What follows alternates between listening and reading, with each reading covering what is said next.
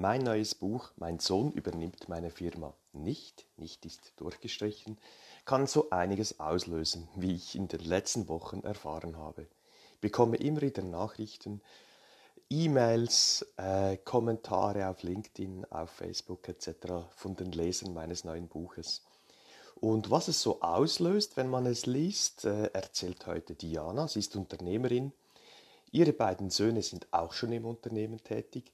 Wie die beiden da reinkamen, was das für ihr Unternehmen bedeutet und wie sie die Zukunft sieht und natürlich, was das Buch bei ihr ausgelöst hat, warum sie die halbe Nacht durchgelesen hat, das erfährt ihr in dieser Episode.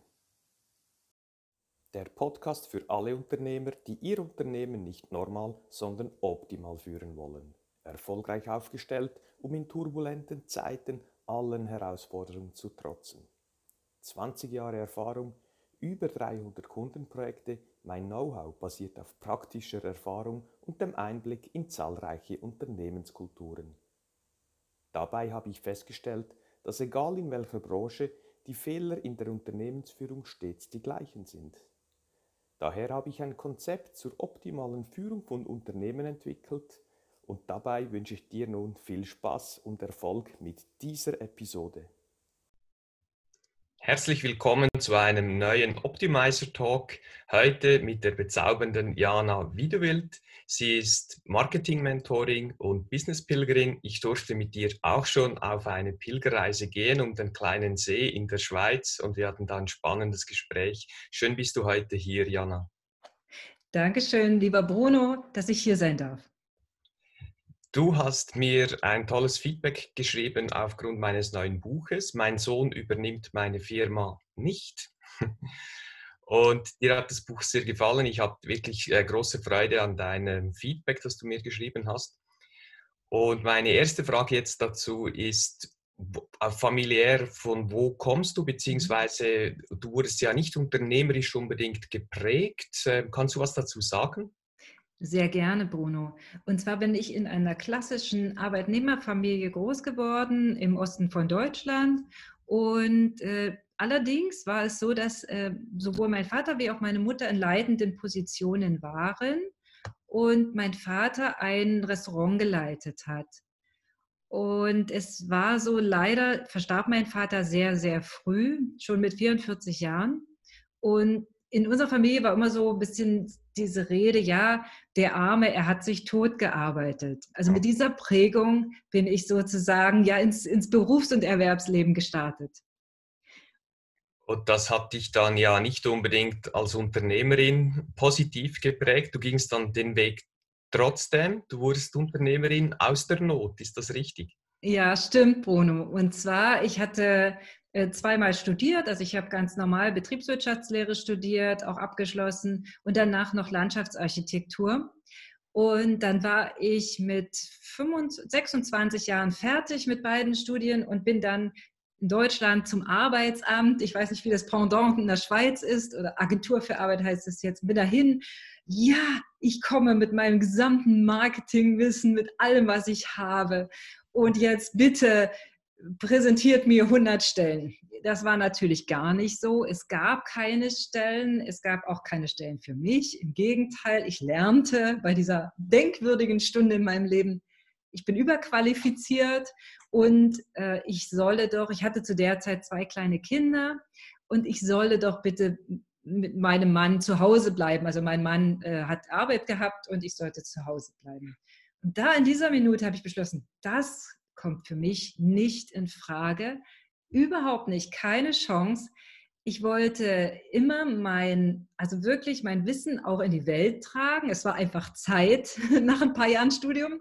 Und zum Zweiten, ich wollte meinen Kindern auch Vorbild sein, auch als Frau, dass ich durchaus äh, mein eigenes, ja, wie auch immer, Business kreieren kann. Und dann habe ich sozusagen, bin in die Unternehmerschaft reingestolpert, wirklich gestolpert.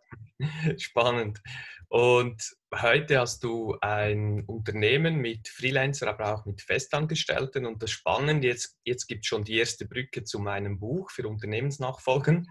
Deine beiden Söhne sind auch im Unternehmen sogar beteiligt, aber sie arbeiten auch aktiv mit. Ja. Wie kamst du auf diese Idee oder kamen die beiden auf die Idee? Hatten die gesagt, Mama, ich möchte bei dir arbeiten oder wie ging das? Ja, die, die, die beiden kamen auf die Idee. Ich habe es mir insgeheim gewünscht. Ja, das möchte ich auch wirklich öffentlich sagen. Also ich habe aber nie, also ich habe versucht, während sie heranwuchsen, äh, dass ich ihnen so viel Dinge gezeigt habe wie möglich. Also sie waren im Praktikum äh, in, in anderen Werbeagenturen, sie waren im Praktikum in der Landwirtschaft, also in vielen, vielen Bereichen. Ich habe sie mitgenommen zur Kinderuni und zu den zu vielen Kunden von uns auch. Und wir sind ja wirklich breit aufgestellt. Und äh, dann waren sie im, im Austauschjahr in Amerika und als sie wiederkamen, war so ein so ein Muttergespräch, ja, was wollt ihr denn mit eurem Leben tun? So ganz ernsthaft. Und sie sagten beide, wie aus der Pistole geschossen, ja, ist doch klar, wir steigen bei dir ein. Ich so, okay, ich habe mich innerlich so sehr gefreut, habe dann aber gedacht, na, nicht, dass sie sich da von mir irgendwie genötigt oder gedrückt fühlen, du musst jetzt da oder ihr müsst da jetzt einsteigen, und habe dann nochmal hinterfragt, warum. Und dann haben sie mir so einen schönen Satz gesagt, so, weißt du, Mama, so wie du lebst und arbeitest, das ist immer unser Vorbild gewesen. Mhm. Und da habe ich gedacht, Mann, das ist aber ein tolles Kompliment von so spätpubertierenden 16-, 17-Jährigen. Ähm, und also sie, ihnen hat diese Freiheit gefallen, dieses Entscheiden können, dieses Gestalten. Das finde ich spannend, weil in meinem Buch geht es ja darum, der Hauptdarsteller Marco, etwas unter 30, sollte, will, muss das Unternehmen von seinem Vater übernehmen. Ja. Und sein Vater war nicht unbedingt das beste Vorbild unternehmerisch. Das heißt, er hat zwar Geld verdient, ein tolles Unternehmen, äh, gute Umsätze etc aber eben nicht ein Vorbild, wie der Sohn sich das wahrscheinlich vorgestellt hat. Und darum ist es bei dir also gerade umgekehrt. Du hattest nie was gesagt etc. Und du warst, denke ich, mit deiner Freiheit, mit deiner Arbeitsmethodik ein gutes Vorbild. Und darum kamen die beiden Söhne dann auf dich zu, oder? Im Buch ist es ja umgekehrt. Im Buch ist es genau umgekehrt und deshalb mag ich dieses Buch so sehr, weil es mich natürlich interessiert hat. Es ist ja aus der Perspektive im Grunde genommen des Nachfolgers geschrieben. Äh, der Marco ist ja der Nachfolger, der in all diesen, also er ist, ist schon auch so groß geworden wie meine Söhne, denn das Unternehmen saß immer mit am Küchentisch. Also beim Abendessen, du kannst nicht, wenn du wirklich leidenschaftlicher Unternehmer bist, kannst du nicht am Wochenende sagen, so, Unternehmen, nö. Da werden auch ähm, Herausforderungen besprochen. Es gibt natürlich auch Tiefen und Höhen. Ne? Und das hat mir an, an deinem Buch so sehr gefallen, dass es so, so aus dem Leben begriffen ist. Es ist ganz viel äh, Lehre dabei, also Theorie, die ist aber so smart verpackt, dass ich wirklich eine halbe Nacht durchgelesen habe, lieber Bruno. Und du bist schuld, dass ich am nächsten Morgen nicht ausgeschlafen war. okay. Aber äh, ich nehme das gerne auf mich, weil Danke. es hat ja, hat ja, dann auch bei dir vieles ausgelöst, Positives. Ja. ja. Äh, der Marco, wie gesagt, der flüchtet auf die Seychellen, ein paar Wochen, zwei Wochen Urlaub, Flucht, auch von seiner Partnerin, Freundin, die ihn heiraten möchte und Kinder kriegen möchte und er nicht unbedingt. Und mhm. sein Vater macht Druck und er weiß, er muss das Unternehmen übernehmen. Er möchte ja auch, ist ja logisch, rein rational gesehen. Und da ja. passieren ihm dann ganz viele Dinge. Und der Einstieg, und du hast mir gesagt, das hätte dir auch besonders am Start vom Buch gefallen, er flippt dann schnell immer mal wieder aus. Und äh, mhm. kannst du was sagen? Du hast sowas gesagt wie die rote Linie, so, wo er dauernd wieder getriggert wird. Kannst du, kannst du was zum Start sagen vom Buch, was du besonders toll findest? Ja, der, der Marco ist äh, versehentlich Business Class geflogen, weil seine, ich sag's jetzt wirklich so, seine also dumme Ökonomie. Assistentin. Ökonomie, seine, sie hätte ja Business buchen sollen, aber er bekam äh, genau. ja nicht. Mhm. Ach so, Entschuldigung, e Economy Class, ja. Äh, sorry. Ähm, und bei seiner hm, dumme Assistentin, also so sein, seine, äh, die Einschätzung der Leute, mit denen er begegnet, schon auf diesem Flug, ja, da ist irgendeiner, der die ganze Zeit so dumm grinst, dann ist dieser Taxifahrer, warum fragt er ihn einfach oder sagt, what a lonely place oder, irgend, oder was für ein wunderschöner Platz, ne? Also er fühlt sich von jedem und allen angetriggert. Und ich habe erst gesagt, es ist so wirklich so eine rote Linie, äh, wo er so im Außen ist oder so mit sich selbst nicht klarkommt, dass ihn alles, was von außen kommt, im Grunde genau aggressiv macht. Das hat mir sehr, sehr gut gefallen. Vor allen Dingen, äh, weil es mich auch an manche Momente erinnert. Wir arbeiten hart, wir sind Unternehmer, Bruno, du auch. Und dann möchte man sich manchmal entspannen und dann klappt es nicht ganz so, wie man möchte. Ja, wie geht man denn dann damit um? Ich, äh, ich glaube nicht, dass ich so durchs Leben laufe wie Marco am Anfang. Allerdings habe ich wieder, in dem Moment kam ich schon ins Nachdenken und gesagt, hey, pass mal auf, bleib mal schön auf dem Teppich, Jana. Ja, also das war schon die erste, das erste Learning. Okay, cool, das freut mich doch sehr. Äh, Marco entspannt sich dann zwangsläufig. Er beginnt dann zu denken infolge von verschiedenen Gesprächen äh, auf der Insel, auf den Inseln. Er bewegt sich dann ja auf verschiedenen Inseln. Das weiß er aber am Anfang alles gar nicht. Und alle, das möchte ich jetzt sagen, alle Geschichten dort im Buch sind wirklich wahr, habe ich erlebt von Kunden. Wir haben ja über 300 KMUs betreut in den letzten 20 Jahren, viele Unternehmensnachfolgen und da haben wir wirklich ganz, ganz spannende, positive, negative Geschichten erlebt. Und natürlich sind die Geschichten dann etwas anders verpackt und die Namen sind geändert. Aber im Kern ist das wirklich so, ähm, sind es wahre Geschichten. Es geht dann weiter, er beginnt sich dann zu überlegen, ja, was soll ich überhaupt noch im Leben etc. Und er muss sich ja dann irgendwie entscheiden, das Unternehmen zu übernehmen oder eben nicht. Und da gibt es eine smarte Lady auf einer der Inseln, die ihm dann was gesagt hat, was, was ihm nicht so gefallen hat. Äh, es geht um die Eigenverantwortung. Das mhm. hat mir, glaube ich, auch recht gut gefallen, diesen Part. Ja. Stimmt's? Genau. Äh, die, die Sabine, so heißt sie, ne? die, mhm. äh, das ist eine Schlüsselperson im Buch, das möchte ich aber noch nicht verraten. Aber sie sagt sowas zu ihm wie, ich kann es jetzt nicht ganz wörtlich wiedergeben, aber mein Lieber, die Entscheidung, die triffst du selbst. Du ganz alleine. Egal was im Außen ist, ob da diese Freundin ist oder ob da dein, dein Vater ist, der dir 500 äh, WhatsApp oder SMS oder was weiß ich äh, Nachrichten schickt da. Ähm, du entscheidest. Weil äh, ich glaube, in dem Moment ist Marco bewusst geworden, zumindest habe ich es so verstanden, dass er bis jetzt hat entscheiden lassen, das Leben entscheiden lassen. Seine äh, damalige Freundin und äh, seinen Vater, seine Familie, das äh, sind also dass er so komplett fremdbestimmt war. Und ich glaube, in diesem Moment oder in diesen vielen Momenten auf den Inseln ist es ihm bewusst geworden. Sehr wichtig als Unternehmer. Das freut mich und das erleben wir immer wieder mit Apple Tree, dass äh, die Unternehmer, die Patrons oder auch die jüngere Generation, die Tochter oder der Sohn, ähm, teilweise sehr fremdgesteuert sind, weil sie denken, das ist ja normal und das sind die Rahmenbedingungen und ich habe mich jetzt da einzufügen hat sicherlich auch mit unserem Bildungssystem zu tun, das ja genauso aufbaut, eben nicht Unternehmer hervorzeigt, sondern eher brave Angestellte und tu schön brav, was man dir sagt. Und das muss man dann, wenn man will, kann man das eben lernen. Und Marco hat es dann gemerkt. Und natürlich braucht man dann die richtigen Informationen, um eine Entscheidung für sich selber fällen zu können. Und das ist auch wichtig, das wird dann im Buch behandelt. Und zu seiner Mutter hatte er ja ein besseres Verhältnis, dieser Marco, als zu seinem Vater.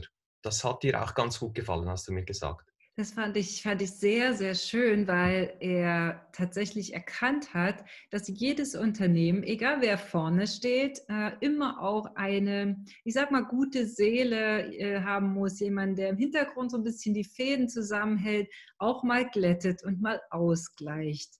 Und auch da habe ich wieder Parallelen gezogen zu unserem eigenen Unternehmen. Da stehe ich ja vorne als äh, Unternehmerin. Mein Mann ist ins Unternehmen eingestiegen und er ist derjenige, der so die gute Seele ist. Und ich könnte nicht hier sein und auch nicht da sein, wo wir mit dem Unternehmen sind, wenn er das nicht tun würde. Und ich denke, diese Dankbarkeit, dieser Respekt, auch das zu sehen, dass einer nun mal Frontmann oder Frontfrau ist und dann eben immer noch jemand dahinter ist, ich denke, in vielen Unternehmen, du wirst es bestimmt bestätigen, Bruno, ja. äh, gibt es immer so eine graue Eminenz, die da so die Fäden zieht. Und das finde ich auch sehr, sehr schön, dass du so, so lebensnah schreibst. Schön, vielen Dank. Es ist definitiv so, leider muss ich sagen, sind über 99 Prozent unserer Kunden von Männern geführte Unternehmen. Äh, du bist da ein großes Vorbild und die Ausnahme. Das freut mich sehr, dass die Frau an der Spitze steht. Eigentlich ist es ja egal wer, aber es geht um den anderen Part. Es geht um die Partnerin oder eben den Partner. Und das erleben wir zu 100 Prozent. Teilweise sind die Frauen jetzt in unseren Fällen nicht mal im Unternehmen tätig, teilweise einen Tag in der Woche oder so für mhm. Administration, Personal oder so teilweise gar nichts, aber mit der Zeit, mit Monaten oder Jahren der Zusammenarbeit stellen wir immer fest, dass es die Frau ist im Hintergrund, der gute Geist, der dann eben die Fäden zieht und dem Mann mal sagt, so jetzt sitz mal ab, äh, lass mal Dampf ab und jetzt mach das so und so und dann ja. macht er es dann tatsächlich auch. Sehr, also das ist äh, auch meine Erfahrung, auch bei den Unternehmen, die, die wir betreuen. Äh, wir sind ja auch im KMU-Sektor unterwegs und das ist eben genauso. Du sagst der gute Geist, ich nenne es halt so die graue Eminenz und äh, das ist so unglaublich wichtig. Aber es ist natürlich auch wichtig, immer die Wertschätzung dafür zu behalten, weil einer steht natürlich vorne, das ist nicht einfach. Aber es ist ja auch nicht einfach, immer hinten, äh, hinten zu stehen und die Fäden zu glätten. Ja. Ich möchte noch kurz auf die Entscheidung dann eingehen. Also wie Marco die Entscheidung fällt, das verraten wir nicht. Das könnt ihr Nein. im Buch nachlesen. Link ist im Kommentar. Aber ich möchte noch auf die Entscheidung gehen. Es gibt ja grundsätzlich, kann der Vater oder die Mutter sagen, äh, Tochter, Sohn, du musst unser Unternehmen übernehmen. Ja. Oder er kann, er, sie kann sagen, du musst gar nicht oder wir wollen es gar nicht, außer du willst unbedingt oder so. Und dann gibt es noch die dritte Variante und die finde ich ganz perfid, wenn der Vater, die Mutter sagt, du musst auf keinen Fall, du kannst immer machen, was du willst, du kannst frei entscheiden, aber dann mit Kunden oder im Netzwerk so rum erzählt, äh, dass der Sohn oder die Tochter ja das Unternehmen übernehmen wird. Mhm. Oder der Patro wird angefragt, so dein Sohn und so, und dann sagen die dann jeweils, ja, ja, wenn es gut kommt alles, da freue ich mich und der Sohn ist ja jetzt im Studium, bla bla bla. Mhm. das finde ich die dritte Variante besonders perfide, weil die macht extrem Druck. Ja. Und Marco hatte ja extremer Druck. Ja. Und jetzt finde ich spannend, Marco hatte in seinem Vater nicht unbedingt das beste Unternehmervorbild. Der hat zwar Kohle verdient, tolles Unternehmen, viel guter Umsatz, gute Mitarbeiter, aber er war aus Sicht von Marco nicht das perfekte Vorbild oder nicht so, wie er sein Leben sich vorstellen ja. könnte. Und bei dir war es ja eben umgekehrt zum Glück. Du, hast, du bist sehr eigenbestimmt, du machst ähm, freischaffend, wo auch immer, wo du bist, du, du pilgerst und arbeitest. Ja. Ich glaube, das hat dann deinen Söhnen so einen Impuls gegeben, boah, ich will auch so ähm, mal groß werden und arbeiten wie meine Mutti? Oder kannst du was dazu sagen, warum die Söhne vielleicht dann auf dich zukamen? Ja, ich denke tatsächlich, es war die, die, waren diese beiden Faktoren. Sie haben natürlich Praktika gemacht, auch in großen Unternehmen. Äh, sie haben in Amerika sehr viel, waren glücklicherweise in zwei Familien, zwei voneinander getrennten Familien, beides Unternehmerfamilien, die auch lustigerweise, das wusste, wusste ich vorher gar nicht, die auch in diesem Generationen-Thema drin hingen und haben dort beobachtet, wie es nicht laufen kann. Also da hätte man auch so ähnlich so vielleicht so eine Marco-Geschichte draus machen können. Und sie haben das einfach nur beobachtet. Und ich meine, es ist ja noch ein junges Alter und haben aber festgestellt, nee, also das ist ja im Vergleich zu diesen, vielleicht wo es nicht ganz so gut läuft, äh, zu uns zu Hause, das fanden sie halt wirklich äh, sehr, sehr wertvoll. Und natürlich, Freiheit ist scheinbar ein sehr hoher familiärer Wert bei uns. Das scheinen sie wirklich mit den Genen mitbekommen mhm. zu haben. Das weiß ich nicht genau. Ich habe es immer vorgelebt, dass es äh, nicht so wichtig ist, vielleicht wie groß das Büro ist, ähm, wie repräsentativ die Dinge sind, sondern dass es wichtiger ist, dass man mit dem Herzen beim Kunden ist. Und okay dass man immer bei sich bleibt. Also wir sind hundertprozentig für den Kunden da, immer. Aber ich bin auch äh, natürlich bei mir und achte auf mich. Und das äh, ist vielleicht etwas, so diese, diese Mischung, die es ergeben hat. Ja, das finde ich doch ähm, sehr, sehr, sehr schön und vorbildlich. Da kann man sagen, je nach dem Verhalten des Vaters oder Mutter als Unternehmer, Unternehmerin, werden dann die Söhne oder Töchter entsprechend geprägt und dann steigt die Chance, dass die dann auch ins Unternehmen einsteigen. Ne? Ja, also ich möchte wirklich dazu sagen, dass wir jetzt im Moment diese, diese Geschichte so haben, aber jederzeit natürlich die Möglichkeit ist, äh, dass sie ihren eigenen Weg gehen. Also das sage ich Ihnen auch immer wieder. Immer wieder, wenn eine unternehmerische Entscheidung ansteht und Sie sagen, ja, ich übernehme diese Verantwortung auch mit, weil ich sie übernehmen will, äh, sage ich, du, denk nochmal nach, schlaf nochmal eine Nacht drüber und dann entscheide. Also das, weil ich möchte diesen Druck nicht haben. Ja, das finde ich äh, schön und kommt im Buch ja definitiv mehrmals vor. Druck, wie geht man mit Druck um als Unternehmer in der Familie oder auch mit Kunden oder Mitarbeitern? Ja, ja schön. Ähm, vielen Dank für das ganz tolle Feedback. Ich denke, du hast ganz viel Inspiration unseren ähm, Leuten hier auf LinkedIn und Facebook gegeben. Kannst du am Schluss vielleicht noch sagen, wer das Buch unbedingt lesen möchte? Was sollten das für, für Menschen sein vom Typus her? Ich denke, es, es ist ein Buch, was für sehr, sehr viele gilt. Vor allen Dingen wirklich vielleicht für Menschen der zweiten Generation und nachfolgende Unternehmer, die eben gerade an dieser Schwelle stehen, ja, mache ich es, mache ich es nicht, eigentlich hätte ich ja Lust oder es wäre, wie du sagst, rational logisch, ähm, die, die, dieses Unternehmen zu übernehmen und die vielleicht sagen, hey, was gibt es denn für einen Weg, dass ich es übernehmen kann, aber meine eigene Prägung draufbringen kann. Also es mhm. gibt ja auch Unternehmen, die schon in vierter, fünfter Generation sind. Und gerade auch für diese Menschen ist es sehr interessant, finde ich. Aber auch, und das finde ich, äh, ist, ist halt meine Perspektive für Unternehmer der ersten Generation, die überhaupt nicht unternehmerisch vorgeprägt sind, sondern einfach die, die Perspektive mal zu sehen des Nachfolgers oder der Nachfolger. Das war für mich wirklich, waren viele Schlüsselmomente drin, wo ich gesagt habe, okay, da darf ich noch arbeiten, da können wir noch mal hingucken. Sehr vielen Dank, Bruno. Ich danke dir vielmals. Äh, toll warst du hier dabei im Optimizer Talk. Wer mehr von dir erfahren möchte, man findet dich am, am besten, denke ich, über LinkedIn. Ist das richtig? Ja, Bruno, ich würde, vielleicht können wir den Link mit in die, äh, in die Show Notes packen, einfach meinen Namen bei LinkedIn eingeben und ihr werdet mich finden. Genau. Und was mir besonders an dir gefällt, ist deine guten Texte. Ich finde die echt erstklassig. Die lösen bei mir immer gute Bilder aus. Also wer wirklich da was Flottes, Tolles will, gerne bei dir melden. Sehr gerne. Ich bin da. Also, äh, alles Gute dir, deiner ganzen Familie und deinen Mitarbeitern und deinen Kunden und mach weiter so, wie du unterwegs bist. Das macht Freude und ich freue mich auf ein anderer späterer Talk mit dir. Wer weiß, auf beim Pilgern oder nur online, wie auch immer. Tschüss. Sehr gerne. Tschüss, Bruno, danke. Hat dir diese Episode gefallen? Dann freue ich mich auf eine ehrliche Bewertung. Am besten geht der gute Unternehmergeist um die Welt, wenn du diesen Link teilst. Möchtest du mich als Speaker buchen?